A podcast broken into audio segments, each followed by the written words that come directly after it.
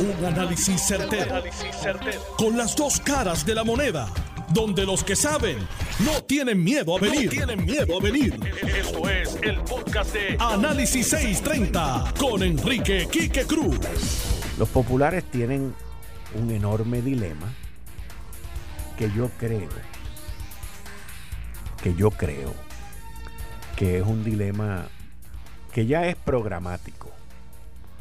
Porque como todo ahora quieren que se base en consenso, y si en el Partido Popular no hay consenso, pues paralizan el proceso hacia la descolonización. Lo interesante de todo esto es que hoy han bombardeado los distintos medios de comunicación. José Alfredo Hernández Mayoral sacó una columna recordando a su papá y a Luis Muñoz Marín. Victoria Muñoz, la hija de Luis Muñoz Marín, con la coautoría de Héctor Luis Acevedo, sacan una columna también. El ex juez del Tribunal Apelativo, también ex presidente de la Cámara, Carlos Vizcarrondo, saca una columna y sacan un, un acuerdo allá de que tiene 30 años. Hasta Charlie Delgado, el ex alcalde de Isabela, Charlie Delgado, sale también a escribir y todos con un, con un mensaje completamente dividido.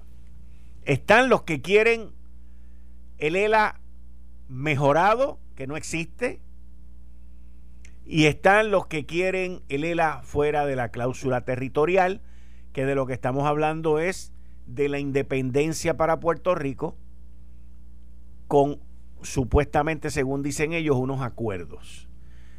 El hijo de Héctor Ferrer, Héctor Ferrer, hijo, eh, está claro de que la libre asociación pues no incluye la ciudadanía.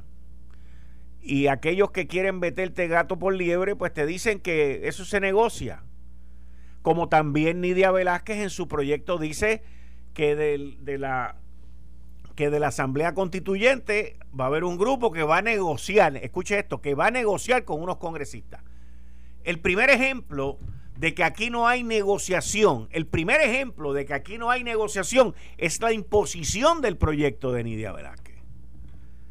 Pero yo, yo estoy seguro que todo esto es parte del inmovilismo popular quienes fueron los que nos llevaron a la quiebra para evitar el empuje de la estadidad, luego de haber perdido aquel famoso plebiscito del 2012, por 61% ganó la estadidad. Y ahora que con todo y eso pierden 52.5 a 47.5, todavía siguen sin respetar la mayoría, la mayoría estadista que vive en esta isla. La mayoría estadista, muchísimo más alto del 60 y el 70%, que no quieren que le toque la ciudadanía americana ni a ellos ni a las futuras generaciones. Entonces, se han inventado este proyecto que se los dije desde el principio, esto es inmoviliza, divide, para, torpedea y todo esto porque no hace sentido que una de las hijas del Estado Libre Asociado, como lo ha sido Nidia Velázquez, pues de momento salga con un proyecto a ofender inclusive a los hijos y parientes de Rafael Hernández Colón, quien fue el que la creó, el que la montó a ella en Washington. Por lo tanto, no queda otra de que todo lo que el Partido Popular está enseñando allá afuera es un show. Es una pantalla, otros le pueden llamar una patraña y otros le podemos llamar un embeleco y un embuste. De que están en desacuerdo, para mí es una mentira. De que no están de acuerdo, de que esto deja Lela afuera. Es que Lela no existe. Yo no sé si ustedes se acuerdan la película de Bruce Willis que se llama, que se llama The Sixth Sense, que es el sexto sentido en esa película, Bruce Willis está muerto y quien único le da vida y, los, y le da permanencia y que él entiende como espíritu que no está muerto es un nene como de 6 o 7 años. La película se llama El Sexto Sentido, de Six Sense. Y así mismo está Lela. Son dos o tres dentro del Partido Popular que todavía le dicen que están vivos, pero el, el ELA está muerto. Y el Partido Popular no logra encontrar un norte, no logra encontrar ni, inclusive ni una causa de cómo proyectarse allá afuera. Es una cosa inverosímil. Un partido con tanta historia, un partido que hizo tanto por el desarrollo económico de Puerto Rico, un partido que luchó la pobreza, se ha convertido en una melcocha de independentistas y de estadolibristas y de liberalistas que no, no tiene un norte, no tiene un enfoque, no hay unidad de propósito, señores. Y cuando usted no tiene unidad de propósito y a la misma vez lo que tiene es un choque de generaciones, usted está en un serio problema. Porque hoy, hoy, el Partido Popular Democrático está ausente de liderazgo. La vieja guardia, aquellos que vivieron y que vieron a Luis Muñoz Marín, todavía veneran y aquellos que no lo vieron y lo vivieron, pues se recuerdan de los cuentos que sus padres le hicieron y todavía lo veneran. Están aquellos que son populares porque no son estadistas, no son PNP, pero no quieren ningún tipo de juego con la ciudadanía ni de separación con los Estados Unidos. Y entonces está la invasión de los independentistas y los libres asocianistas que se han colado ahí, han hecho muchísimo ruido y han derrumbado un partido que nadie jamás se hubiese imaginado hace 20 años que iba a estar como está hoy. Ya no es una fuerza política, ya no es una fuerza social, ya no es una fuerza cultural, ya no es una fuerza administrativa, porque fue el partido que nos llevó a la quiebra y ha sido el partido en los últimos 10 años, 20 años que más impuestos y más subidas le ha metido en el bolsillo al pueblo de Puerto Rico. Imagínense que el Partido Popular Democrático tenía, según ellos, tenían las elecciones ganas, quitado, era un quitado. Era como, como la liebre cuando estaba corriendo contra la tortuga que decía, olvídate, yo me lo voy a ganar, y, se acostó a dormir la liebre, y después venía y le pasaba la tortuga, y después la liebre se fue a pachanguear, y, y después venía y dormía, y todavía volvía, fuácate, y le pasaba la tortuga. Y así se sentía el Partido Popular en las pasadas elecciones, con el desmadre que tuvo la administración del renunciante Ricardo Rosselló. Sacaron a un gobernador PNP del poder con un golpe. Y entonces llegan las elecciones y pierden. Están destruidos completamente. Cuando tú pasas por una derrota, una desilusión así, no solamente estás destruido, estás desenfocado.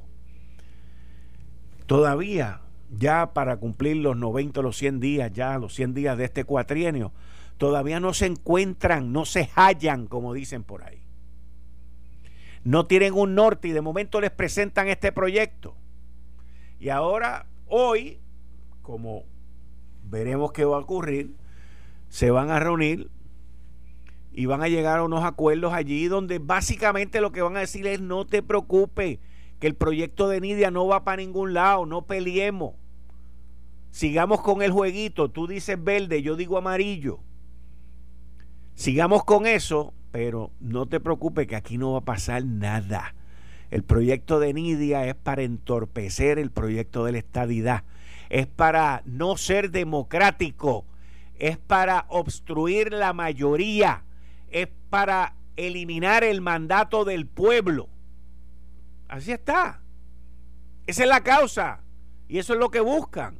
Gracias a Dios, honestamente se los digo y cójanlo con calma, gracias a Dios que lo único que tenemos es el proyecto de Nidia Velázquez porque en el cuatrienio anterior al de Ricardo Rosselló nos metieron una quiebra, una quiebra completamente innecesaria. Nos metieron impuestos, subieron el IBU, han hecho barbaridades, todo para eliminar la posibilidad, la más grande posibilidad del mandato de una mayoría que quiere la estadidad para Puerto Rico.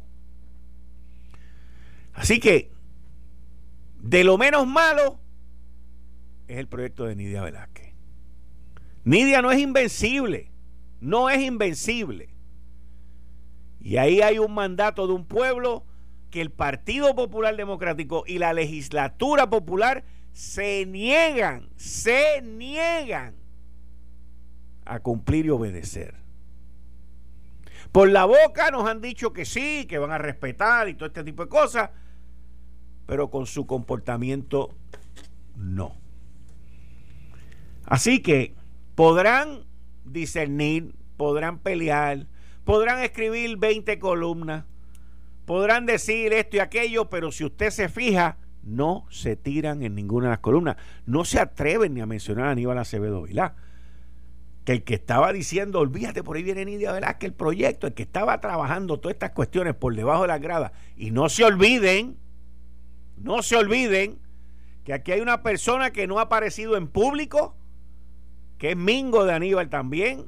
Aquí hay una persona que, que no ha dicho ni buenos días y tiene que estar trabajando esto, pero como hormiga brava y estoy hablando del ex congresista Luis Gutiérrez. Así que, dentro de todo el mal y el daño que puedan hacer y continuar haciendo, pues ese proyecto es lo menos malo, porque ese proyecto es derrotable.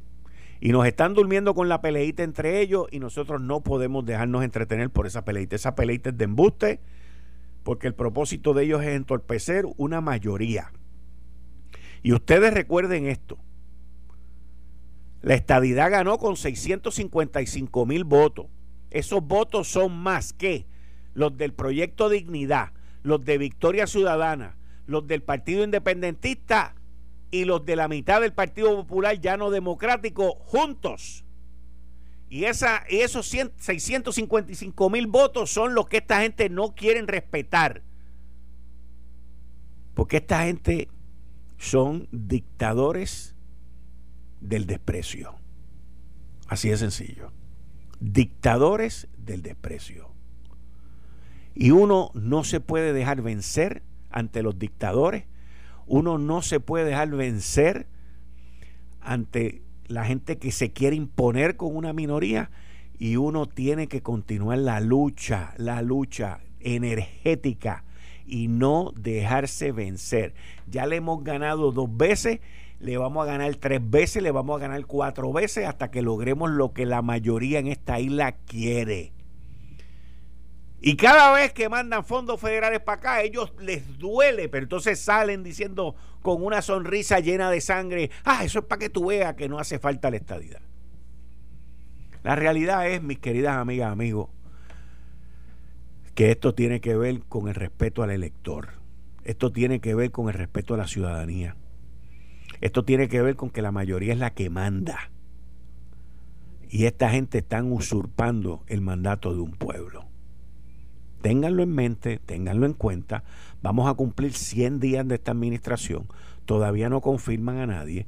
Vamos a cumplir 100 días de esta administración. Han habido más investigaciones que legislaciones. Vamos a cumplir 100 días de esta administración y los individuos no han tirado ni un chicharo en el home plate. Ténganlo en mente, ténganlo en mente.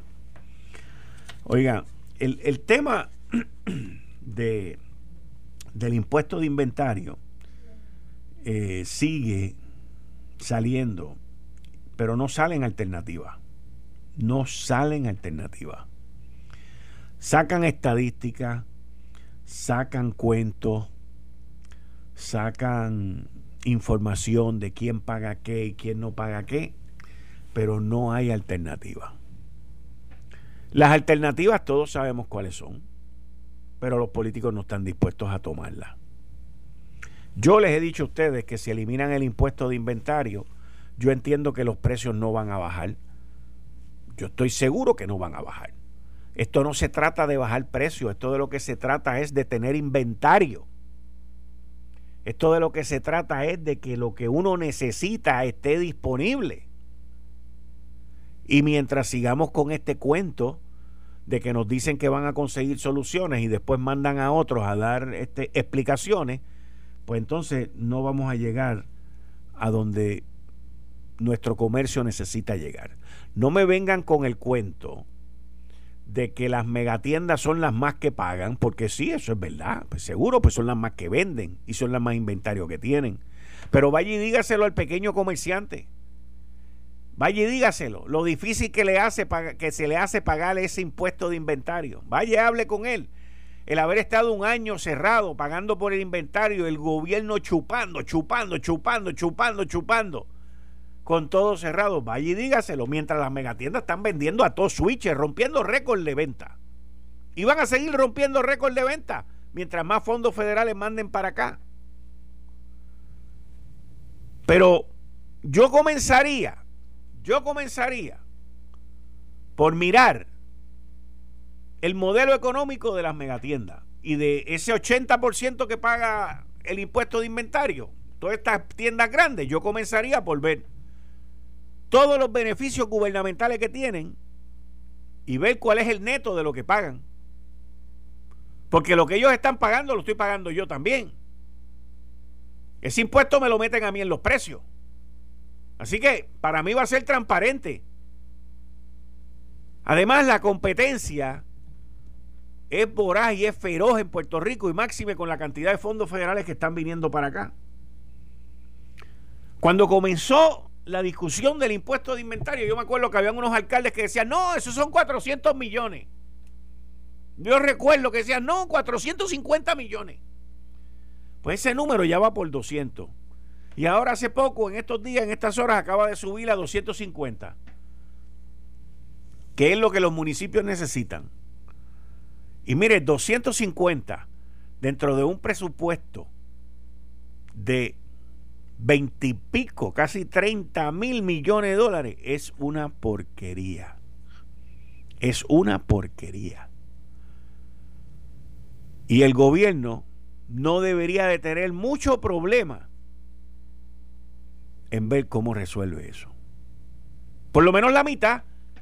Mira, por lo menos la mitad. No luchemos porque lo quiten completo, pero vamos a luchar entonces porque lo bajen a la mitad. ¿Por qué no se puede bajar a la mitad? Usted me va a decir a mí que en el presupuesto no se pueden conseguir 125 millones de pesos. Vamos a hablar de la mitad entonces. Es un alivio para el pequeño, pero también vamos a mirar el, grande. Todos los beneficios contributivos que tienen, que no pagan esto, que no pagan aquello, que no pagan lo otro. Vamos a mirarlo todo. Y vamos a ponerlo sobre la mesa como dijeron hace dos meses que iban a hacer. Todo está sobre la mesa. Bueno, Marc Anthony creo que tiene una canción que se llama La cama vacía y esto es la mesa vacía porque yo no veo todavía soluciones en esta cuestión. ¿Por qué no puede ser la mitad entonces? 125 millones de pesos. ¿Usted me quiere decir a mí que un gobierno con un presupuesto de casi 11 mil millones de pesos nadie puede conseguir 125 millones? Aparecen dos mil y pico de millones de pesos para pagar las pensiones Aparecen mil y pico de millones de pesos para el Departamento de Educación que ahora no saben ni cómo gastarlo. Aparecen mil y pico de millones de pesos para el Departamento de Salud, que por ahí viene Medicare, Medicaid y mucho más, y le van a dar un chorro de billetes y todavía. ¿Y, y entonces dónde? Usted me quiere decir a mí que no hay de dónde sacar 125 millones de pesos. No le creo. El que me diga que no lo hay, no le creo. No le creo. O no ha hecho su asignación. Señores, van a cumplir 100 días. Aquí se prometió que para el 28 de febrero iban a dar soluciones. Y hoy escucho explicaciones. Mientras tanto, siguen dando exenciones a construcciones nuevas, siguen dando exenciones a los extranjeros que vienen aquí a convertirnos en, una tienda de, de lujo y siguen dando todo mientras al local lo pisan, lo aplastan y le escupen la cara. Porque esa es la verdad. El local paga por todo lo que se regala en esta isla. No hay peor enemigo, no hay peor cuña que la del palo. No hay peor cuña. O herrero, en casa de herrero, cuchillo de palo. Y entonces se llenan la boca, no, porque los pequeños negocios, que si las pymes, que si las vainas, las orobetas, por lo menos consiguen 125 millones de pesos, señores. Para que no lo pongan tan difícil y no se les rompa la cabeza. 125 millones. La pregunta es si estás preparado. Para nosotros en Suchville Memorial y Los Ángeles Memorial Park, la tranquilidad de la familia puertorriqueña es lo primero. Por eso te pedimos que en esta etapa, para regresar a la normalidad, uses siempre la mascarilla y te laves las manos. Cuídate tú y cuida a tu familia. Todo Puerto Rico debe estar unido y seguir en esta batalla como uno solo y por eso hacemos un llamado a apoyar las instrucciones de nuestras autoridades. En esta emergencia del COVID-19, Suchville Memorial y Los Ángeles Memorial Park siguen en su compromiso de apoyar en caso de una necesidad en nuestras oficinas con todos los protocolos de atención, limpieza y seguridad establecidos por el Departamento de Salud con el personal preparado, nuestros consejeros familiares que te pueden ayudar si ahora llega ese difícil momento. Llama al 787-792-1872. 792-1872. 792-1872. Que estaremos 24 horas, 7 días a la semana pendientes para atender cualquier duda o necesidad y también en nuestras facilidades en Guaynabo a pasos de la carretera número 2. Nosotros seguimos preparados en Suchville Memorial y Los Ángeles Memorial, pero queremos que nuestros clientes también lo estén. Por favor, cuídate. Usa la mascarilla, lávate las manos, hay que salvar vidas. 792-1872. 792-1872. Tú estás escuchando Análisis 630. Yo soy Enrique Quique Cruz y estoy aquí de lunes a viernes de 5 a 7. El regreso se supone que estemos con la licenciada Zoela Boy. Regreso en breve. Eh, estás escuchando el podcast de Noti1. Análisis 630 con Enrique Quique Cruz. Tú estás escuchando Análisis 630. Yo soy Enrique Quique Cruz y estoy aquí de lunes a viernes de 5 a 7. Como todos los miércoles, eh, la licenciada Zoela Boy no va a poder estar conmigo, no como todos los miércoles, pero este miércoles pues no va a poder estar porque está va a deponer este ya mismo en, el Senado con esta cuestión de las las terapias de, de conversión. Y entonces, eh, oye, dile a Jerry que venga por acá un momentito, que esto, aquí esto me lo dejaron cerrado y no, no, pero de todos modos, el punto que quiero traerle con ustedes es, nuestro compañero aquí, Jerry Rodríguez, hoy eh, tuvo una conversación, ya lo encontré, ya lo encontré, tuvo una conversación eh, y entrevistó al cónsul de México sobre un grupo que son como 21 mexicanos que están en Puerto Rico ayudando. Ya lo conseguí, Jerry, muchas gracias. Pero cuéntame, ven acá, siéntate ahí para que me hable de... Voy a poner eh, sobre el cónsul mexicano, cónsul general de México en Puerto Rico, Juan Manuel Calderón, y un grupo de 21 mexicanos que llegaron a Puerto Rico a trabajar la agricultura. Vamos a ir el reportaje y después le vamos a preguntar a Jerry. La falta de, manos de obra en el sector agrícola, eh, tuvimos conocimiento de que eh, alrededor de 21 mexicanos del sector agrícola se encuentran laborando en, el área de Guánica. Y estuvimos presentes el pasado viernes platicando con ellos para saber cuáles son sus condiciones.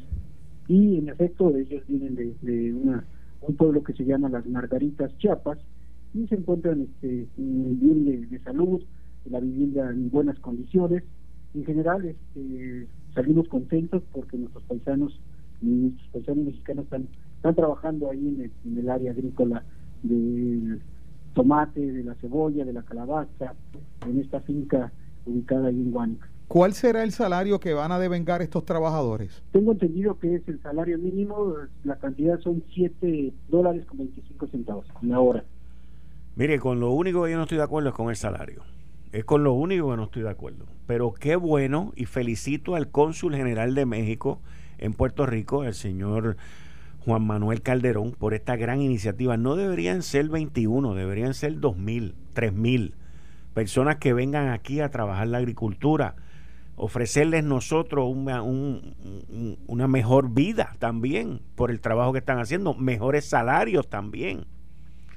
O sea, pero el, el 725 es lo que me, me, mete la estaca en, el, en medio de, del pecho, porque es un salario que es inservible ya es inservible ya. Pero esto es una gran iniciativa. y espero que siga creciendo. Me imagino que con estos 21, y Jerry, tú me explicas ya mismo, yo me imagino que esto es un trial, una prueba que se está haciendo con estos 21. Esto no es nada distinto a lo que hacen en California y lo que hacen en otros estados fronterizos de la nación norteamericana. Y si nosotros tenemos aquí la necesidad que vengan y trabajen. Yo tuve la oportunidad de vivir casi tres años y medio en México. Tengo grandes amigos mexicanos de allá y mexicanos acá. Una, me, recibieron, me trataron bien, me sentí bien, mis hijos también la pasaron muy bien y, y qué bueno de este intercambio. Me alegro muchísimo de este intercambio eh, de trabajo que se está dando. Nosotros en los años 50, 60, 70 y los 80, porque yo me acuerdo en los 80, llevábamos cientos de puertorriqueños a New Jersey y al norte de los Estados Unidos a recoger tomate. Y yo me acuerdo de los tomateros en los años 80 que se iban en el vuelo de por la mañana, en el vuelo 662 a las 7 de la mañana, y me recuerdo, eh, venían 80, venían 90 por vuelo, y todo eso era parte de un programa de fomento que había aquí en Puerto Rico. Se los llevaban para allá. Muchos de ellos hicieron sus vidas y se quedaron por allá. Yo vi el programa en la última parte del programa, que fue los 80. Pero muchos de los puertorriqueños que salieron de aquí se fueron hacia el norte buscando una mejor vida y a trabajar en la agricultura. Ahora nadie quiere trabajar en la agricultura aquí. Fantástico, con eso no hay ningún problema. Pero vamos a resolver nuestra situación. Jenny, ¿cómo tú diste con esto? Pues mira, eh, buenas tardes, Kike, y buenas tardes a los oyentes. Mira, eh, salió a relucir esta información, comenzó a rodar por las redes y de inmediato hicimos el contacto, ¿verdad? Contactamos al cónsul general de México en Puerto Rico para que nos dejara saber esta situación. Él nos explica que eh, lo que sucede aquí es que una compañía privada en el estado de la Florida, específicamente en Orlando, parece que eh, la denuncia de los agricultores puertorriqueños retumbó y llegó a Orlando y esta compañía se entera de que en Puerto Rico hay una denuncia de falta de mano de obra y que inclusive ellos escucharon específicamente la noticia, me dejan saber que aquí estuvimos eh, eh, presentando el reportaje de que se estaban perdiendo inclusive cosechas de tomates, que en algunas compañías de 600 cuerdas a 800 cuerdas que siempre sembraban de tomate solamente habían recurrido a sembrar 200 tratando de, de evitar que se le perdieran las cosechas. Con todo y eso, ese ajuste de esas 200 cuerdas pues se, arriesgó, se perdió bastante. Y ellos en esa preocupación eh, contemplaron inclusive eh, realizar esta gestión de traer mano de obra extranjera para poder salvar las cosechas y de aquí en adelante poder mantener viva la industria agrícola en Puerto Rico. Y esa compañía lo que hace es que contacta a una, un obrero agrícola en Chiapas, en México, y le dice, oye, tú tienes personas allí disponibles que puedan trasladarse a Puerto Rico y cuando encontraron ese grupo de personas que necesitaban, en primera instancia 21 trabajadores, pues esta compañía contacta al cónsul de México en Puerto Rico para dejarle saber la situación y a su vez el cónsul de inmediato hace las gestiones con el Departamento de Estado, la compañía a través de una visa H2 que es para agricultores, la gestionan y entonces los ubican en el pueblo de Guánica, para comenzar a trabajar. Te adelanto, Quique, que una de las cosas que nos dijo el cónsul es que se están haciendo gestiones para traer 100 trabajadores más de primera instancia y que de acuerdo a la demanda van a seguir haciendo las gestiones. Excelente. Porque hay una visa disponible, eh, le llaman H2 para, para, para la agricultura. Entonces, eso es lo que se está planificando y entiendo que una vez salga esta, información, ha salido, eh, fue divulgada hoy a través de Noti1 y Noti1.com. Eh, entonces, sé que muchos agricultores tal vez estarían interesados. Una de las cosas que se habló cuando originalmente Noti1 dio a conocer las denuncias de los agricultores es que no solamente en lo que es la siembra, sino dentro de este renglón está también, está también la industria lechera. Inmediatamente levantaron la mano, no hay manos de obra para ordeñar, no hay manos de obra para trabajar en lo que es la industria lechera y tal vez de aquí vamos a ver lo que sucede, porque están hablando del sueldo mínimo, ¿verdad? Pero también esto como que a veces uno le da que pensar porque en un momento dado también se publicó en las redes una noticia que no fue un fake news, sino una noticia real de un agricultor que ofreció hasta 11 dólares la hora y, para que trabajaran en su finca y solamente fueron cinco personas. Y de las cinco personas creo que fue una nada más la que se mantuvo allí. Pero mira, y sería bueno, este Jerry, que, que tú eh, continúes trabajando esto con, el Colsun General y, con, y con este grupo de, de visitantes que tenemos aquí en México, porque nosotros también tenemos la responsabilidad de salvaguardar que a esta gente se les trate bien. Claro. Y se les provea eh, un sitio digno donde vivir, donde dormir y todo ese tipo de cosas. Y no nos convirtamos nosotros en lo que en una época de varias décadas atrás se convirtieron en el área norte de los Estados Unidos con varios puertorriqueños. Las condiciones de vida son bien importantes. Yo veo esto como una excelente oportunidad para el desarrollo de la agricultura en Puerto Rico, para el desarrollo de los productos locales, para el desarrollo inclusive de, un intercambio entre puertorriqueños y mexicanos, eh, no solamente en la agricultura, pero en otras áreas, porque aquí hay necesidad de mano de obra. Y yo le doy la bienvenida y a la misma vez te digo que nosotros tenemos que proteger también esos visitantes que se traten correctamente, con respeto, con dignidad y con todo lo que amerita ahora, con toda esta gente que están hablando de, de, respeto, de igualdad y todo ese tipo de cosas, a esa gente tenemos que velar por ellos también. Y Quique, por último, una de las cosas que en las que indagamos con el cónsul es que eh, si todo lo hicieron eh, eh, dentro del marco de los protocolos establecidos por el Departamento de Salud de Puerto Rico, para evitar los contagios con el COVID y precisamente nos dejó saber que para ellos estar aquí se les realizó una prueba y que tenían que arrojar negativo a la prueba del COVID para entonces este, poder dar paso y que el empleador a su vez le hizo provisión de una residencia y de todos los implementos para mantener esos protocolos allí en el área donde iban a residir. Excelente, excelente iniciativa del cónsul general de México, Juan Manuel Calderón. Así que mucho éxito en eso y espero que los agricultores también vean la oportunidad, porque aquí se ha hablado por, se habló por muchos años de tratar de hacer esto con los hermanos de la República Dominicana, inclusive se habló con Haití también, y eso nunca llegó a nada. Ahora hay una empresa, por lo que entiendo, que tú me dijiste que tiene su base en Orlando, y que es la que está encargada de, de traer esta mano de obra de aquí y mientras se haga todo como tiene que ser y a los trabajadores se les trate como se les tiene que tratar, vamos para adelante. Eso está fantástico.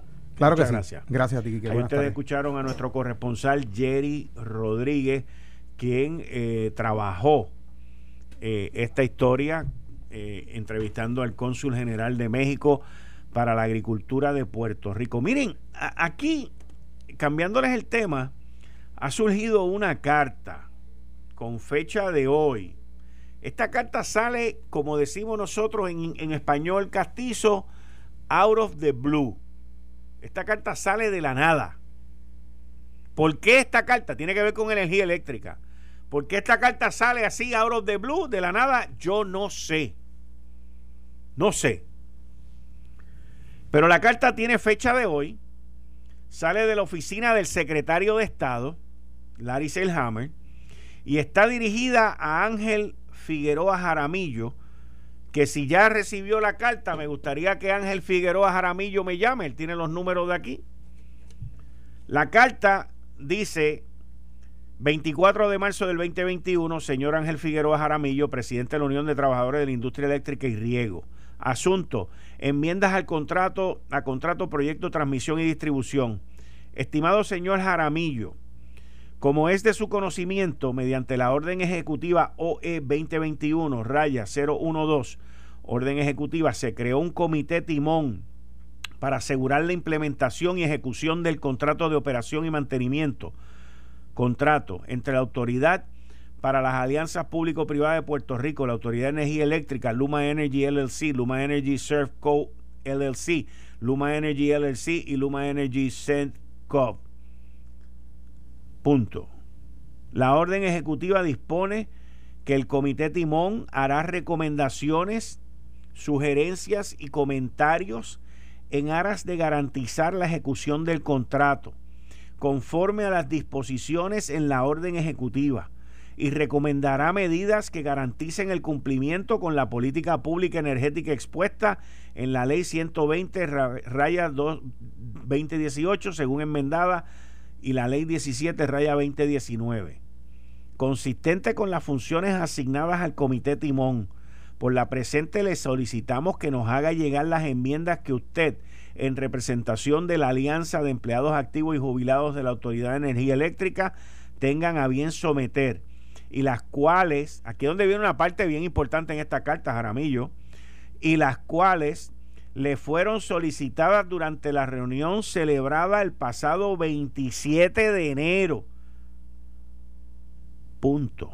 Una vez recibamos las enmiendas propuestas, estamos en la mejor disposición de reunirnos con usted para discutir en detalle las mismas. Atentamente, Lawrence N. Salehammer Rodríguez, secretario de Estado. La carta, hasta cierto punto, es una bola de fuego y es una pedra porque le está diciendo a Jaramillo que le pidieron las enmiendas hace casi dos meses. Hace casi dos meses. Y que Jaramillo no ha mandado las enmiendas. Así que yo sé que ya le tienen que haber escrito a Jaramillo, que me llame, que me conteste, a ver qué es lo que ha pasado con todo esto, porque yo no creo en que las cosas ocurren de manera silvestre. Algo tiene que haber ocurrido para motivar al secretario de Estado Larry Selhammer a, a preparar esta carta y a decir básicamente estamos esperando por ti, Jaramillo. Eso es lo que dice la carta. Así que si Ángel Figueroa Jaramillo puede darnos una llamadita, como siempre lo ha hecho, y explicarnos qué fue lo que pasó. De lo contrario, pues lo que dice la carta es lo que está vigente. Así que vamos a ver, continuamos con los temas.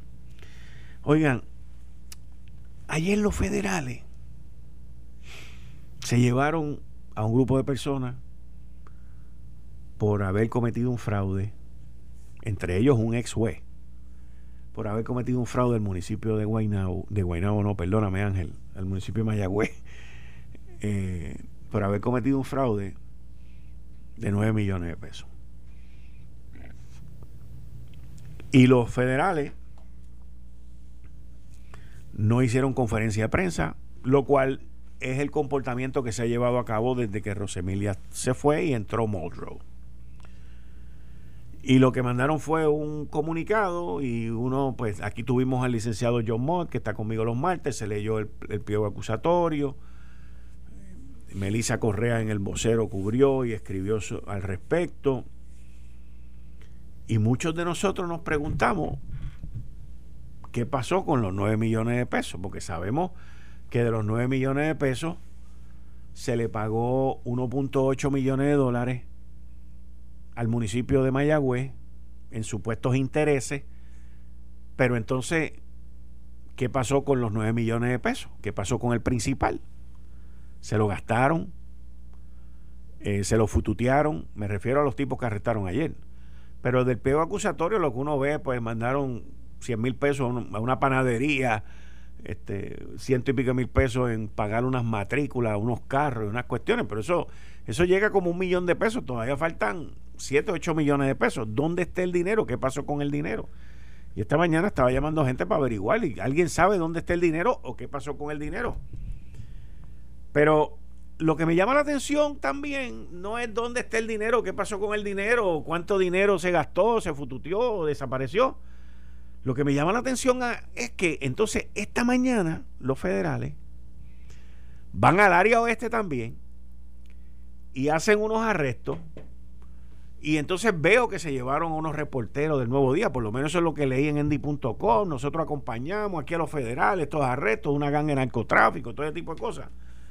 Y yo digo, wow, mano. O sea, con lo del narcotráfico le dieron un acceso full a la prensa, con lo otro, un papelito por ahí, léete eso, a ver qué fue lo que pasó. Bueno, me dicen que en línea telefónica tengo al presidente de la UTIEL, Ángel Figueroa Jaramillo. Ángel, muchas gracias Bienvenido como siempre aquí a Análisis 630. Gracias por contestar mi llamado.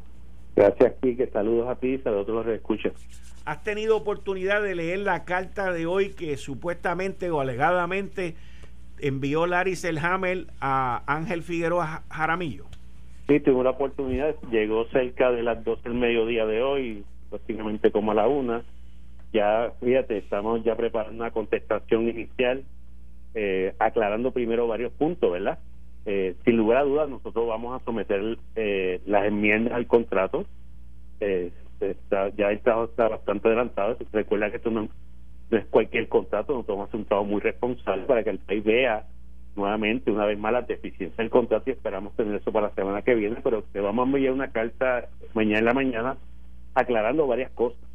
Primero, que la reunión del 27 de, enero que le hace referencia era una reunión con el señor gobernador y así se estipuló en la reunión cuando llegamos, cuando vimos el llamado comité le dijimos al gobernador que nosotros no veníamos a reunirnos con el comité sino con él y el gobernador así lo reconoció y lo que estableció era que los las personas del comité eran sus asesores.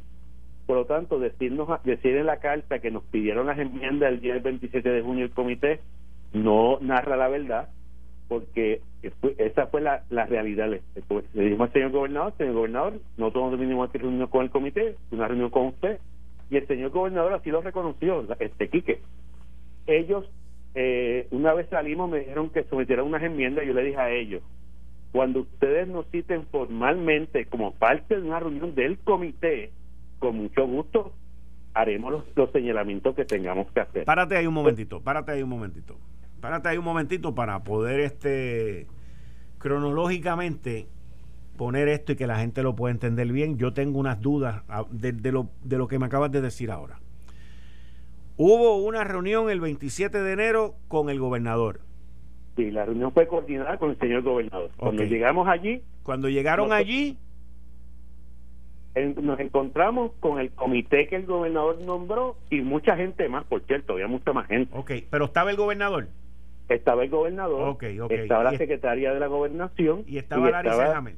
Y estaba Larry Hammer sentado y de entrada, para que nosotros les dijimos al señor gobernador, señor gobernador, nosotros no vinimos a reunirnos con el comité porque veo los miembros aquí. La reunión era con usted y el gobernador eh, aceptó que la reunión era con él, que no era con el comité, que el comité o los miembros que estaban allí, porque no era solamente el comité, había otras personas, eran para asesorarlo a él. Sí, sí.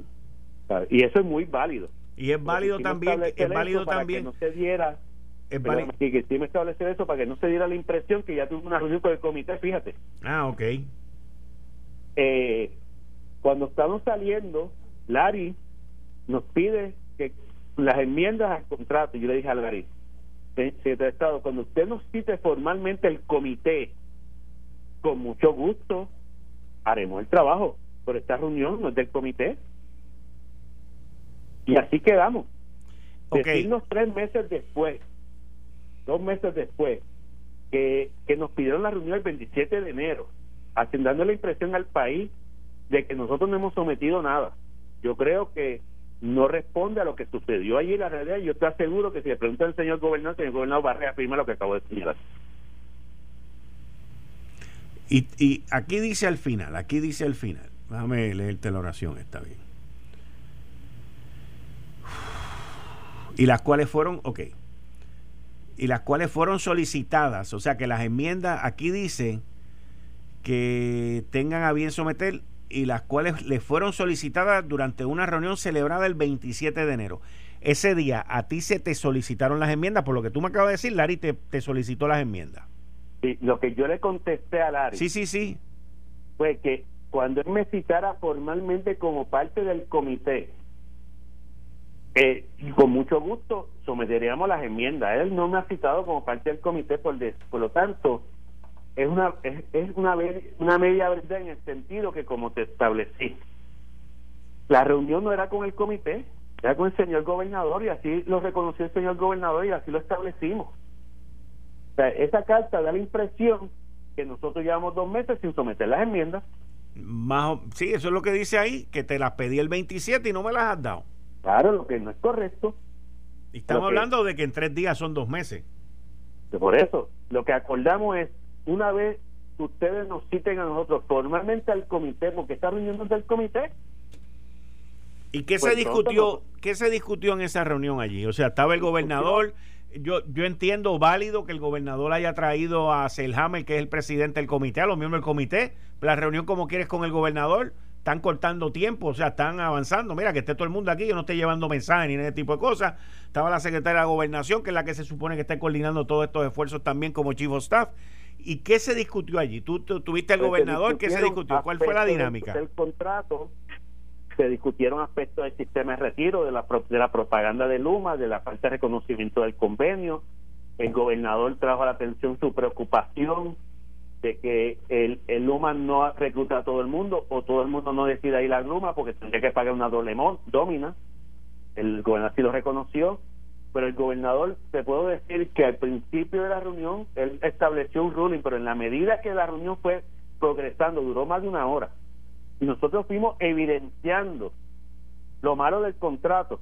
El gobernador le dijo inclusive al comité que hay que renegociar cosas del contrato.